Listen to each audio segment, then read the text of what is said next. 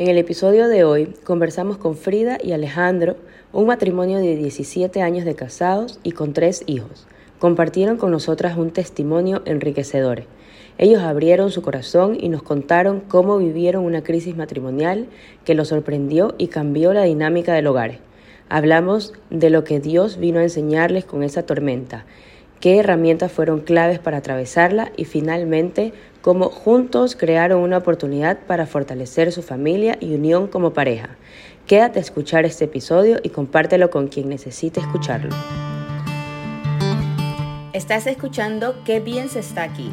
Las historias están hechas para ser contadas y compartidas. Por eso en este podcast tendremos invitados que nos inspiran con sus experiencias. Y nos enseñan que en el mundo actual se puede caminar cerca del cielo de la mano de Dios y María. Yo soy María Alexandra Valareso. Y yo María Paula Ferretti. Qué bien se siente tenerlos aquí. Muchísimas gracias por acompañarnos una vez más. y hoy, sí, estamos muy contentas porque creemos que este mes Dios nos ha puesto una gran misión, que es hacerle buena prensa al matrimonio de una u otra manera. Y hablar del amor, eh, del amor. Entonces con Pauli estuvimos pensando en, en el amor en el matrimonio. Así es. Eh, ¿Qué tanto es suficiente amor en el matrimonio? O sea, ¿qué, ¿eso será suficiente el amor en un matrimonio? Y sabes que realmente tenemos tanto que aprender del amor. ¿Y qué pasa cuando llegan esos momentos difíciles? ¿El amor es suficiente en esos momentos difíciles? ¿Cómo hacemos que el amor sobrepase todas estas dificultades. Exactamente. Y bueno, pensábamos, pensábamos y decíamos, queremos, ya hicimos un episodio de cómo crecer en mi matrimonio junto a Dios, que se los invitamos a escuchar si aún no lo han hecho. Un poco ahí hablamos desde las herramientas, un poco eh, qué cosas podemos compartir para seguir creciendo como familia de la mano de Dios y María. Pero hoy pensamos en traer una historia, porque las historias nos ayudan a conectar, las historias nos ayudan a, a reflejarnos tal vez en ellas. Y a identificarnos, así es, como que saber que hay otras personas que también pasan muchas veces por lo mismo que nosotros, otros matrimonios pasan. Entonces, hoy tenemos unos invitados que son chilenos. Mm. Eh, muchas gracias. Muchas gracias. Sí, aquí están, entonces ya les vamos a dar paso a que, a que se presenten ellos mismos Em, y bueno, estamos muy felices de tenerlo porque con su testimonio creo que muchos de los matrimonios que nos escuchan eh, se van a poder identificar eh, y van a poder pues sacar lo mejor de este, de este testimonio. Bienvenidos, preséntense por favor. Muchas gracias, eh, gracias por invitarnos. Un honor estar aquí en su podcast, que entiendo que es muy muy conocido por ahí eh, entre sus oyentes, así que sé de estar aquí. Sí, bueno, yo soy Frida. Eh, yo soy Alejandro. Em, nosotros tenemos 17 años de matrimonio, em, tres hijos, dos adolescentes, varones de... 16 y 14 años. y una pequeñita de 8 años. Em, bueno, llevamos en el, en el... Pertenecemos al movimiento de Chelsea ya de acá Chile, de la rama de matrimonio. De hecho, nosotros nos casamos y ingresamos de inmediato, o sea, el mismo año o al mes o a los, dos meses a la rama de matrimonio. Dijimos, esto, o sea, no podemos quedar sueltos. Necesitamos eh, formación, formación espiritual, matrimonial, así que ingresamos rápidamente al movimiento, gracias a Dios, porque de novios como que nos dieron una vuelta media larga, pero parece que Dios nos quería en la rama de matrimonio. Casados. Sí. Así que, y llevamos en realidad los mismos años, 17 años en el movimiento y... Y los últimos seis años eh, pertenecemos ya a lo que es la militancia permanente. Tal cual. Así es. Oh, wow. Eh, Entonces, podríamos decir que desde el, desde, desde el comienzo buscaron hacer comunidad. Primer tip, ¿sí ves? Muy bien. Primer tip para los matrimonios, que desde un comienzo se buscó hacer eh, comunidad y tener, bueno, personas que estén alrededor suyo y que estén también, obviamente, viviendo, digamos, las etapas que van viviendo, ¿no? Al mismo tiempo. Tal cual. Eh, yo, o sea, nosotros sabíamos que el matrimonio no es algo fácil, así que dijimos, mm, así solitos no. y no es que nuestros padres, gracias a Dios, venimos de familias constituidas, pero vimos que, que la cosa no era fácil. Bueno, yo de, profesión soy psicóloga católica. Soy ingeniero comercial. Y, y bueno, aquí estamos. Muy bien. Bueno, cuéntenos un poquito de todos estos años de matrimonio, cómo han atravesado estos años, sus altos, sus bajos. Bueno, nosotros eh, en realidad siempre hemos tenido muy buen matrimonio. Eh, hemos tenido bajos este último tiempo, que fue durante el tema de la pandemia. Ahí tuvimos, experimentamos con muchos matrimonios una crisis matrimonial. Antes de eso siempre hemos tenido un matrimonio muy lindo, con una muy buena comunicación afectiva. Y, bueno, nosotros pues, ya salimos de esa crisis en el fondo y queríamos compartir nuestro testimonio respecto a eso, en realidad. Eh, mostrar, digamos, esa dificultad que sí se puede salir, pero que en el fondo queremos un poco compartir con ustedes cómo fue esto. Eh, bueno, no, no fue algo fácil. Eh, nos tocó, sabemos que algunas personas en pandemia quedaron sin trabajo, eh, fue el caso de mi marido, y yo estaba em, empezando a como emprender de manera independiente como psicóloga católica, atendiendo en, en modalidad virtual ya hace dos años antes de la pandemia. Eh, entonces, digamos, cuando llegó la pandemia ya era como normal, eh, que yo ya estaba así. Y, mm, y, bueno, él queda sin trabajo y bueno, yo empiezo como... Se intensifica tu trabajo. se intensifica mi trabajo, ¿no? Y, mm, y bueno, la situación, o sea, primero se genera una primera desestabilización, ¿no? Del quedar sin trabajo. El económico, todo lo que eso significa en el fondo. Y también, digamos, se produce una readecuación del fondo de, nuestro modelo de matrimonio.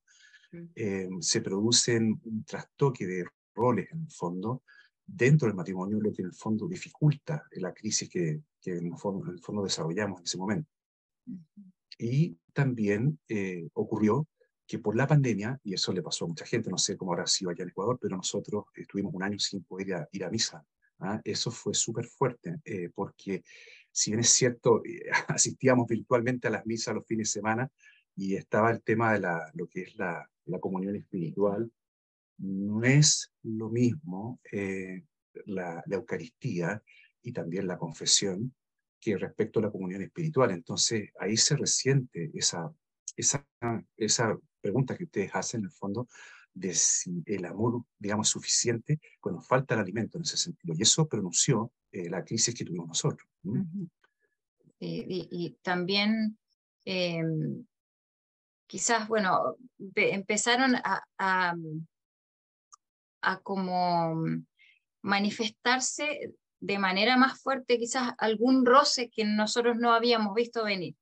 Nosotros pensamos que la corriente como que Dios permite tiene un propósito y nos dimos cuenta, después uno mira para atrás, ¿no? Eh, y toma, toma conciencia de cosas en el fondo, pero que tanto Frida como yo necesitábamos crecer en ciertos aspectos, eh, como por ejemplo, eh, Frida es psicóloga, como lo dijo, y era como necesario que pudiéramos integrar la psicología de ella con una visión más propia mía, que es más espiritual. En fondo, yo tengo una forma como de explicar la realidad un poquito más desde el punto de vista espiritual, y a veces esas cosas chocaban, ¿no? Entonces, como que necesitábamos poder integrar ambas cosas que, que en algún momento no tenían por qué ser fuente de conflicto, pero se produjo un conflicto en ese sentido. Así que mm. Eso... eso sí, y yo estaba también en un, en un discernimiento, dilema, rompiendo mm, como un paradigma que, de integrar el, catolicismo a la psicología. Y los que no, cuando nos enseñan en la escuela de psicología es que la religión nos integra. Y yo sentí este llamado. Eh, y algunas personas me fueron guiando y, me fueron diciendo como, como, ¿por qué no? Y bueno, comencé un poco como a romper esta, este paradigma y, y a integrar también, ¿no? Esto, esto espiritual de, ¿por qué no? ¿Por qué no hacerlo integrado? Y, y bueno, ahí fueron como, eh, estos roces se fueron de a poco, que si bien crecieron en su momento como como que se podría decir como cizaña, pero luego se fueron integrando, ¿no? Como, como un fruto que era necesario. Exacto. No sé si nos quieren preguntar algo específicamente de eso. Sí. Sí, este, muchas gracias por, por compartir. Sabemos que la pandemia fue un momento, un reto para muchas familias.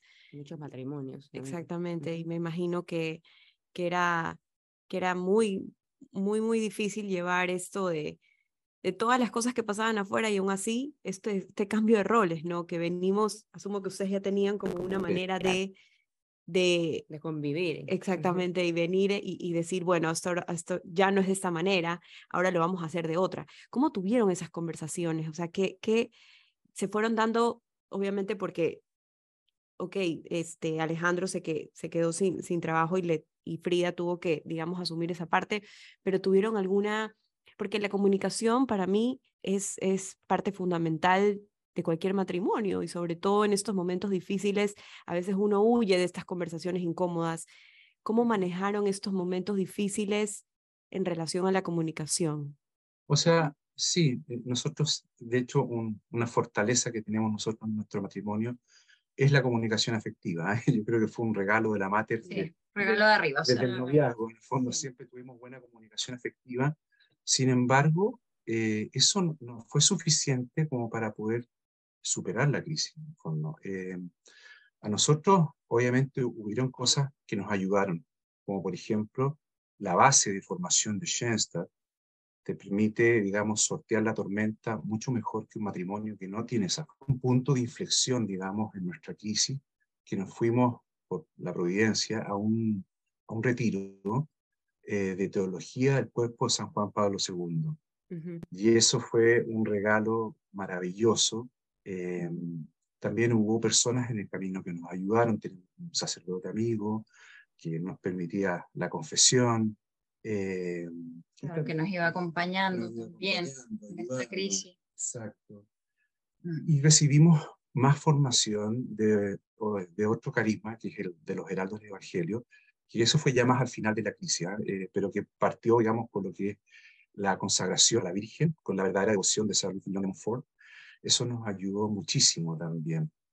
Eh, entonces, yo no sé, te cuento un poco, fue súper especial porque cuando fuimos a ese retiro había un hermano, digamos, ahí, que nosotros habíamos planteado porque estábamos ahí, ya se podía ir a misa y un día eh, el, retiro, digamos, porque era de varios días, explica eh, qué es lo que sucede cuando uno se aleja de la fuente, que es Dios, de los sacramentos, y cómo se pasa, digamos, de lo que es eh, la civilización del amor a la cultura de la muerte, que se le llama así, digamos, en, la teología del cuerpo. Entonces nos dice, bueno, ustedes querían explicaciones, ahí las tienen.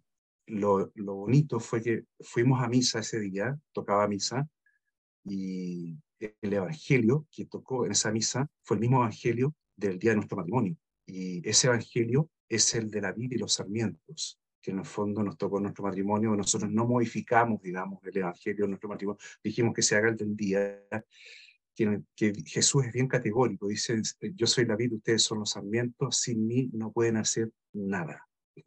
Mm. Entonces, eso fue como muy reafirmante respecto a lo que vimos también en el, en el propio retiro yo agrego también, eh, complemento, digamos, con mi marido, que respondiendo también concretamente a la pregunta que nos hace María Paula, que, mira, curiosamente, porque a veces también el, el mal nos pone obstáculos, ¿no? Em, se metió en nuestra comunicación, ¿sí? Toda la vida entendiéndonos muy bien del corazón al corazón en esa comunicación. En este caso lo que ocurrió es que no lográbamos entendernos ni siquiera en esa comunicación. Entonces, cada uno se, se encerró, em, sentía que el otro no, no lo entendía al otro, o sea, ninguno de los dos nos lográbamos entender y mm, si bien teníamos herramientas y teníamos esta gracia, no lográbamos encontrar, el, o sea, volver al punto de encuentro en donde, donde había nacido nuestro amor, que era desde esa comunicación tan hermosa, afectiva que teníamos siempre, siempre transparente, que nos decíamos todo con detalle y todo, tan, una riqueza hermosa, pero se metió ahí, ¿no? Y, como decía Alejandro, no teníamos la fuente, eh, estábamos en este cambio de roles, o sea, fue un, un caos, un desastre total. pero yo creo que también ese retiro que de alguna manera nos rescata, eh, no, no, nos abre, quizás esa, nos abre el corazón y yo creo que ahí comienza como a sanar y a fluir nuevamente esa comunicación.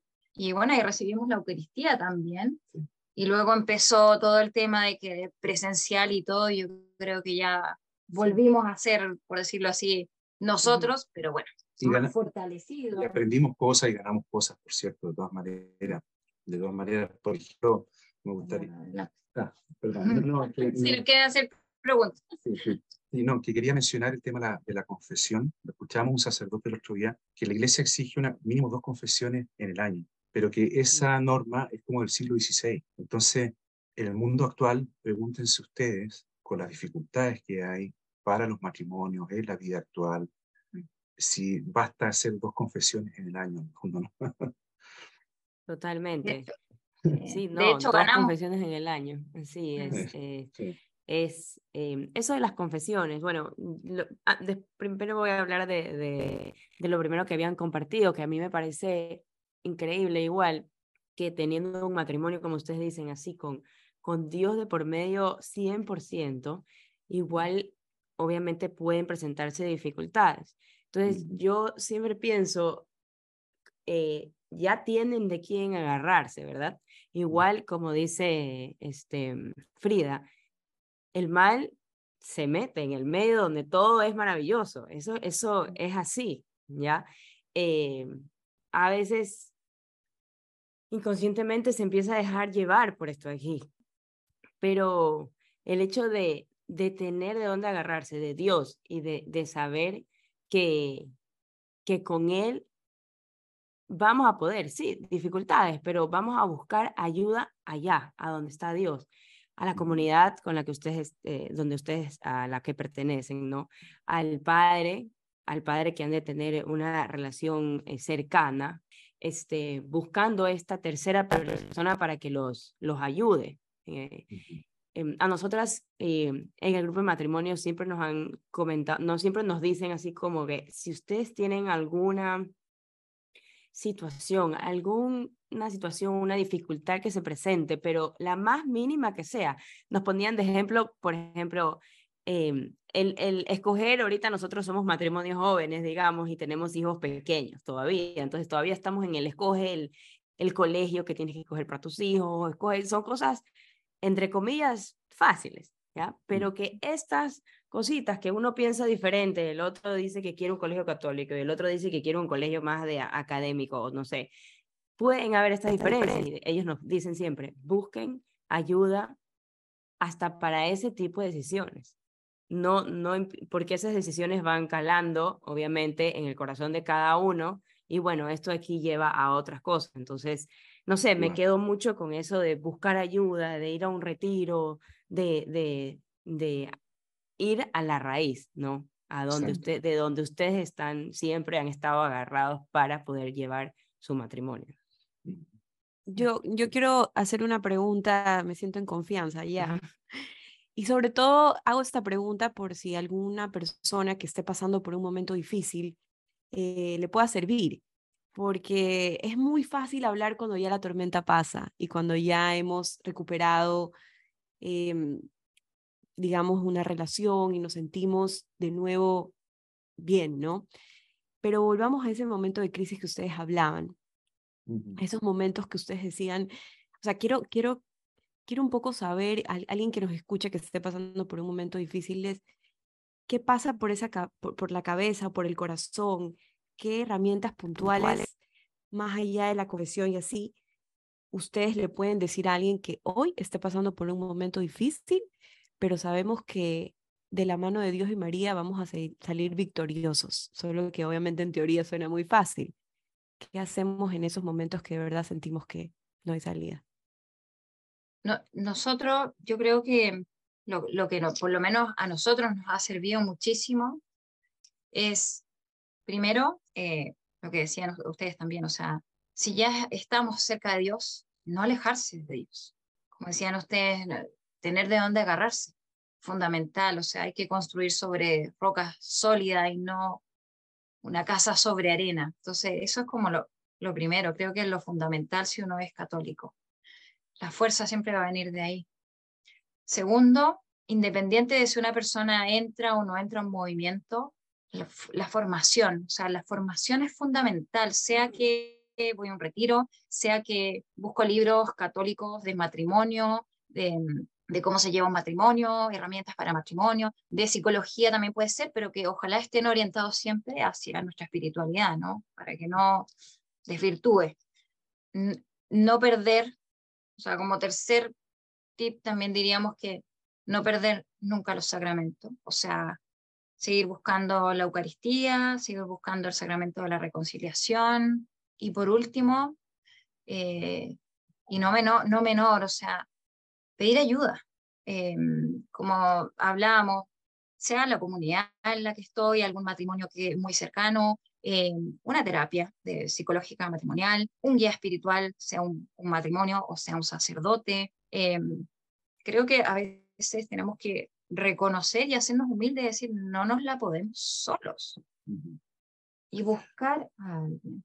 Sí, yo también agregaría un poco para responder esa pregunta, claro, cuando uno está en la crisis y no entiende el sentido de por qué te está pasando eso eh, y cuánto tiempo va a durar y cómo vas a salir.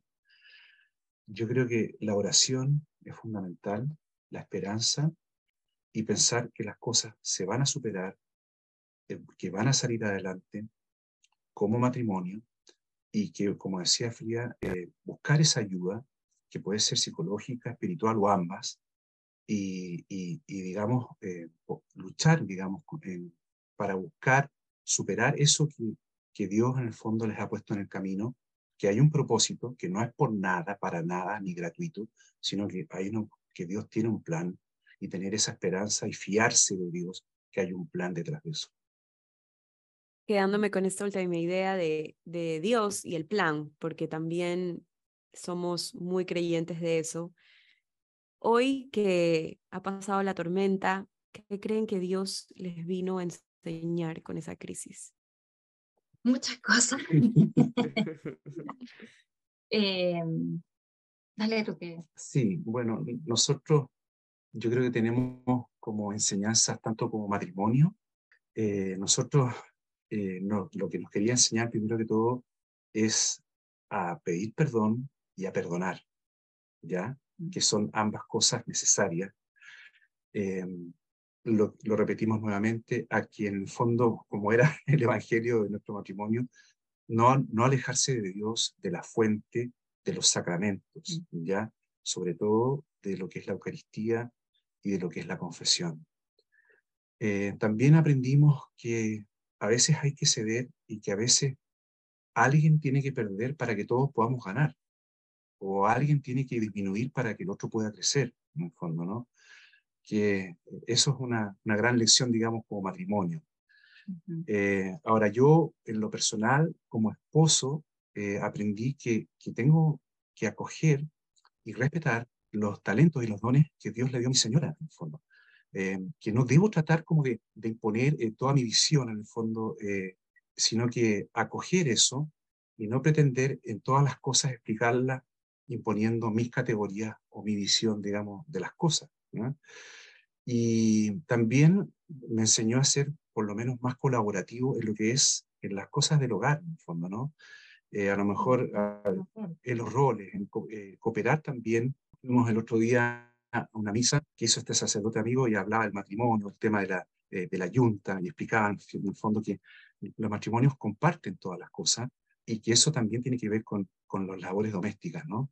Y que ser más, menos egoísta en ese sentido y más colaborativo. Yo por lo menos aprendí más menos muchas cosas más, pero rescataría o se me viene a la mente más inmediatamente esas cosas particularmente.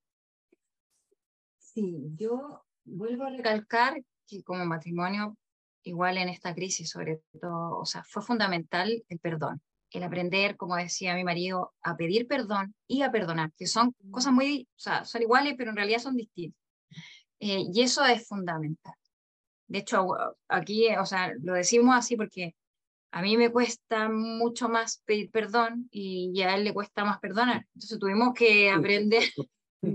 Hay que librar ahí. Hay que a nosotros mismos a decir ya. O sea, el Señor nos está pidiendo esto, o sea, el acto de humildad. Eh, y otra cosa que, quería agregar en, esa línea como aprendizaje matrimonial de ambos es en las promesas, en las promesas que nos dijimos en el altar ese día. no fue solo en la alegría, en, en la salud, no, en las malas, en la enfermedad, en, en la tristeza. O sea, ahí es cuando se pone a prueba esa otra parte como de la promesa.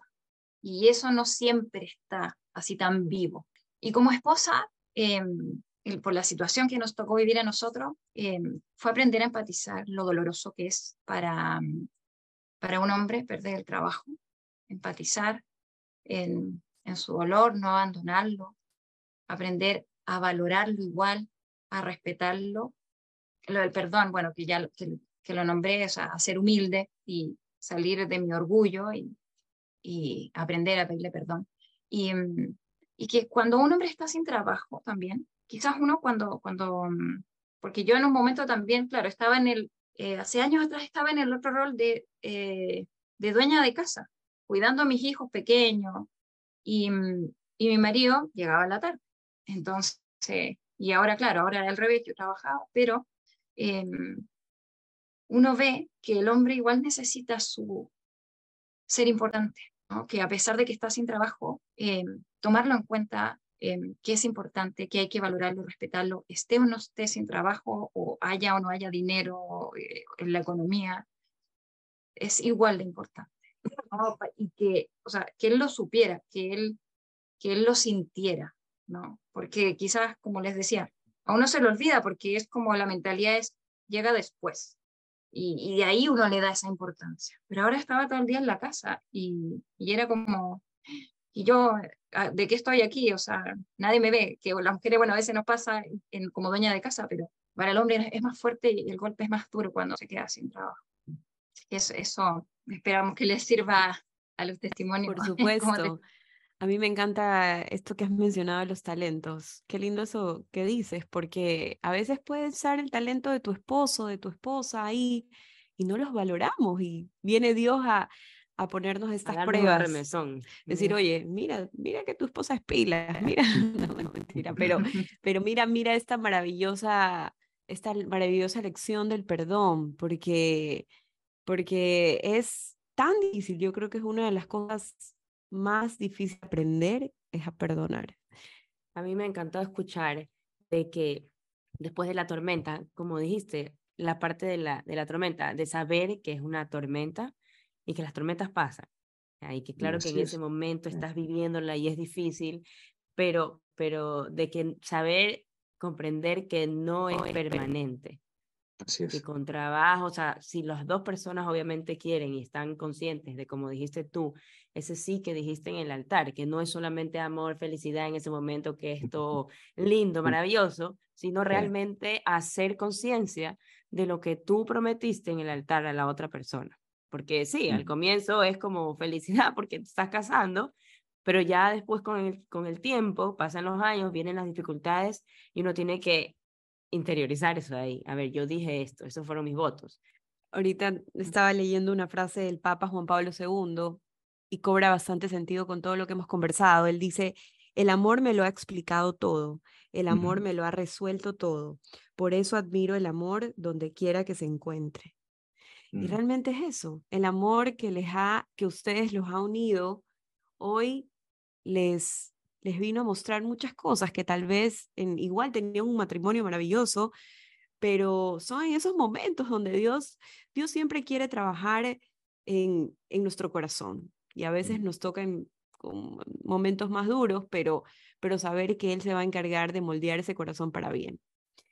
Y bueno, dicho esto, para ir terminando, sabemos que las crisis siempre son, si nosotros sabemos aprovechar las crisis, son una oportunidad realmente eh, porque nos pueden quebrar también las crisis, pero qué, qué alabanza y gratitud ver, ver que ustedes han, han sobrepasado esta crisis.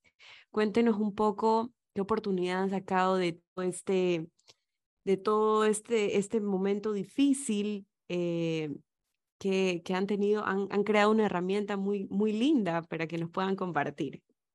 Bueno, eh, te cuento que em, bueno, sí, raíz de, toda esta crisis también y producto de que nos ha tocado tener muchas, tener que muchas veces emprender. No todo nos ha resultado, el camino al emprendedor es difícil. Y, mm, pero hace, bueno, este año en realidad, eh, surge un nuevo emprendimiento que es una editorial que le llamamos La Magdalena, la editorial La Magdalena, y mm, surge a raíz de integrar eh, esta psicología mía y tu... Visión espiritual. y, y, de hecho, antes de, este, de, este del, otro, del otro cuadernillo que les vamos a contar, eh, para, para partir creamos un primer cuadernillo de trabajo que era para cuaresma. Y ahí es donde pusimos, digamos, o sea, logramos plasmar lo práctico y la vía práctica en la divina providencia, que tanto nos habla también el Padre Kentenich, eh, poner en práctica eso. Y lo que hicimos materializar en estos un cuadernillo de cuaresma, donde la gente tiene que trabajar y, y, abordar estas, las tres áreas que siempre nos enseñan, ¿cierto? Ayuno, eh, penitencia y oración. Y oración. Eh, eh, gracias por esa herramienta, la verdad que han creado, a nosotras nos, no, nos gusta mucho, es aquí justo ahorita que estamos pasando por eh, crear nuestro ideal matrimonial, este, la verdad es que nos morimos por conocerla ya. Sin embargo, antes de, de seguir, yo quisiera que nos expliquen un poquito qué significa el ideal personal, porque hay muchas personas que nos siguen que no, eh, no todavía no, no saben de este concepto, digamos, de ideal personal. O no son de Schoenstatt. O no son de Schoenstatt. Por eso es que eh, no, explicarnos un poquito qué significa el ideal personal para poder comprender esta herramienta. Sí, yo diría que, si me permite, en forma sencilla, porque a veces se puede complejizar, digamos, el concepto, pero en forma sencilla, el ideal personal es un llamado una vocación a la santidad que Dios hace con una originalidad para cada persona. Ya es algo de largo plazo, es algo de toda una vida, y es el, ideal de persona que tú estás llamado a ser por Dios, en ese modelo de santidad que Dios te llama particularmente a ti. Yo agrego que, y para eso, entonces el Padre que tenés nos invita a, eh, a trabajar en él de aquí hasta que te mueras, o sea, toda la vida. Pero se, se crea de una manera práctica, donde podamos medirlo y donde podamos ser súper conscientes de lo que estamos haciendo y para qué estamos trabajando, que es para nuestra santidad y nuestra originalidad, y unir estos ideales, ¿no? el ideal matrimonial, el ideal personal, y todo en, en el horario espiritual. Sí, eso. Ok, entonces, para traducirlo, a ver si lo entendí. Sí. Esta herramienta nos permite eh, reconocer que qué es lo que Dios quiere para mí, eh, o sea, lo que soy como persona y qué le voy a entregar al mundo y también cómo, cómo, cómo lo llevo eso al matrimonio. O sea, cómo eso, yo creo que cuando tú tienes claro cuál es tu propósito, puedes, eh, puedes compartirlo, pues cuéntenos un poquito cómo creen que esta herramienta puede ayudar en el matrimonio. Sí, mira, eh, déjame como tal vez degradar un poco más el tema. Lo que pasa es que el padre Gentini habla de un propósito particular, que es una lucha del mes, es una actitud que tú quieres trabajar para conquistar tu ideal personal, todos los meses. Y eso tiene una bajada diaria, que es lo que él denomina horario espiritual. Es como difícil de comprender, porque cuando uno dice horario espiritual, ah, el horario que yo hago algo espiritual. No, no es eso. Son actos concretos que tienen que ver con cuatro áreas, que mismo, mi relación con los demás y mi relación con el trabajo. Entonces, en esas cuatro áreas, tú quieres trabajar una actitud que está vinculada o es más funcional a tu ideal personal o a tu ideal matrimonial.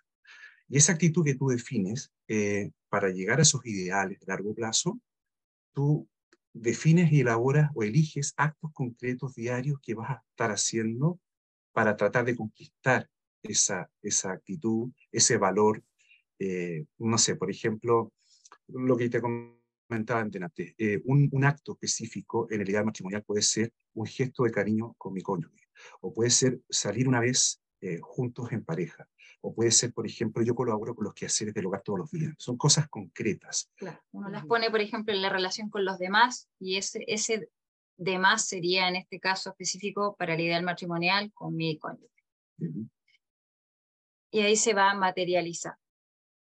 Exacto. Sí, no sé Muy bien, sí, ahora sí ya nos quedó más claro. Cuéntenos cómo lo podemos conseguir, las personas que los escuchan, eh, pueden, pueden conseguir esta herramienta maravillosa que les va a hacer crecer como persona y también como matrimonio. Sí, em, lo pueden conseguir en Amazon directamente, em, así como horario espiritual o como ideal personal. Está directamente, lo googlean, digamos así, y deberían encontrarlo así. Eh, como les decíamos, en la página de autor, em, nuestra página de autor se llama Magdalena, sería como nuestra editorial. Em, y, bueno, sí, de momento está ahí. de momento está en Amazon, o sea, asequible para todas las personas, o sea, del mundo y de Europa y del Asia, o sea, donde esté Amazon. Exacto. Perfecto. Entonces ponen horario espiritual, Amazon. Sí. Ya lo encontramos. Sí, aquí les vamos, les vamos a dejar el link. Y abajito dice pedagogía keynesiana. Sí, ese mismo, sí. Sí, y hay, ya lo encontramos.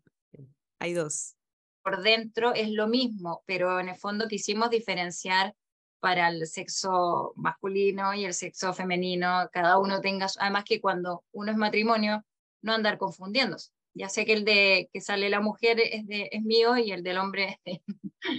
Exacto, es mío. Así que Está súper bonito, sí, ya lo tenemos aquí y ya lo vamos a bajar, ¿verdad, Pablo? La verdad que sí. Muchísimas gracias por crear, tomarse el tiempo, obviamente, por crear esta herramienta y qué lindo tener como un emprendimiento de pareja, ¿no? De pareja y sobre todo que nace de un testimonio de amor, de sacrificio de los dos. Entonces, eso obviamente le da un, un sentimiento mucho más profundo a esta herramienta.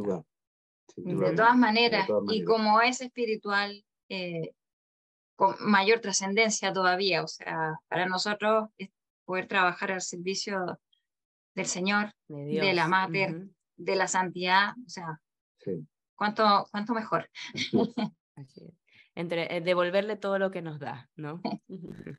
Entonces, bueno, para ir, para ir cerrando, Pauli, y bueno, este, Frida y Alejandro, yo había notado aquí un poquito em, siete tips más o menos que nos dan, que nos dieron durante esta, durante esta linda conversación, este lindo testimonio que nos han, nos han compartido, que nos dieron para, em, para cuando estemos pasando por dificultades durante el matrimonio. La primera es no alejarse de Dios, seguir agarrados de Dios siempre, estar convencidos de que necesitamos la formación para el matrimonio. Yo estaba pensando que muchas veces nos formamos para ser padres, que en la sexualidad de nuestros hijos, que el taller de la, cuando es adolescente, que el taller cómo hacemos para comunicarnos mejor con ellos, que tantas cosas, ¿no? Pero nos podemos olvidar de que también en el matrimonio necesitamos formación. Entonces, como tip número dos, anoté aquí que es importantísimo que nosotros nos formemos en el matrimonio también. Tip número tres, no perder los sacramentos. Este, la confesión, la Eucaristía, tenerlos siempre presentes. Em, de ahí pedir ayuda. Lo importante que es pedir ayuda y muchas veces también pedir ayuda a tiempo, ¿no? Como estaban diciendo, en pequeñísimas cosas que nos vayan presentando, siempre tener una persona que nos pueda ir guiando para no llegar a ese momento en el que ya casi que no podemos más y vamos a terapia porque ya no, nos peleamos y todo esto, o sea, casi que no nos podemos ver. Entonces, no llegar a eso, sino pedir ayuda a tiempo. Este, de ahí la oración, la esperanza, la oración. Nos conversaron de que no dejar de orar. Además, eh, el sexto tip es saber que no es estable, como estábamos diciendo hace un ratito, que es una tormenta, que va a pasar, que no, perdón, que no es permanente y que, bueno, estar conscientes de eso de ahí. Y por último, saber que Dios tiene un plan y tiene un propósito con todo lo que está pasando en nuestras vidas, en nuestro matrimonio. Eso yo anoté, no sé si me queda algo afuera. No, no sé si quieren agregar algo.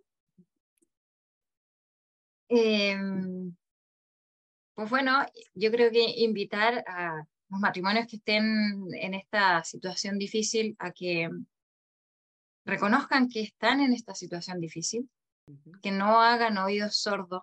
Eh, y como decía María Alexandra, que en realidad es eh, fundamental, o sea, pedir ayuda a tiempo.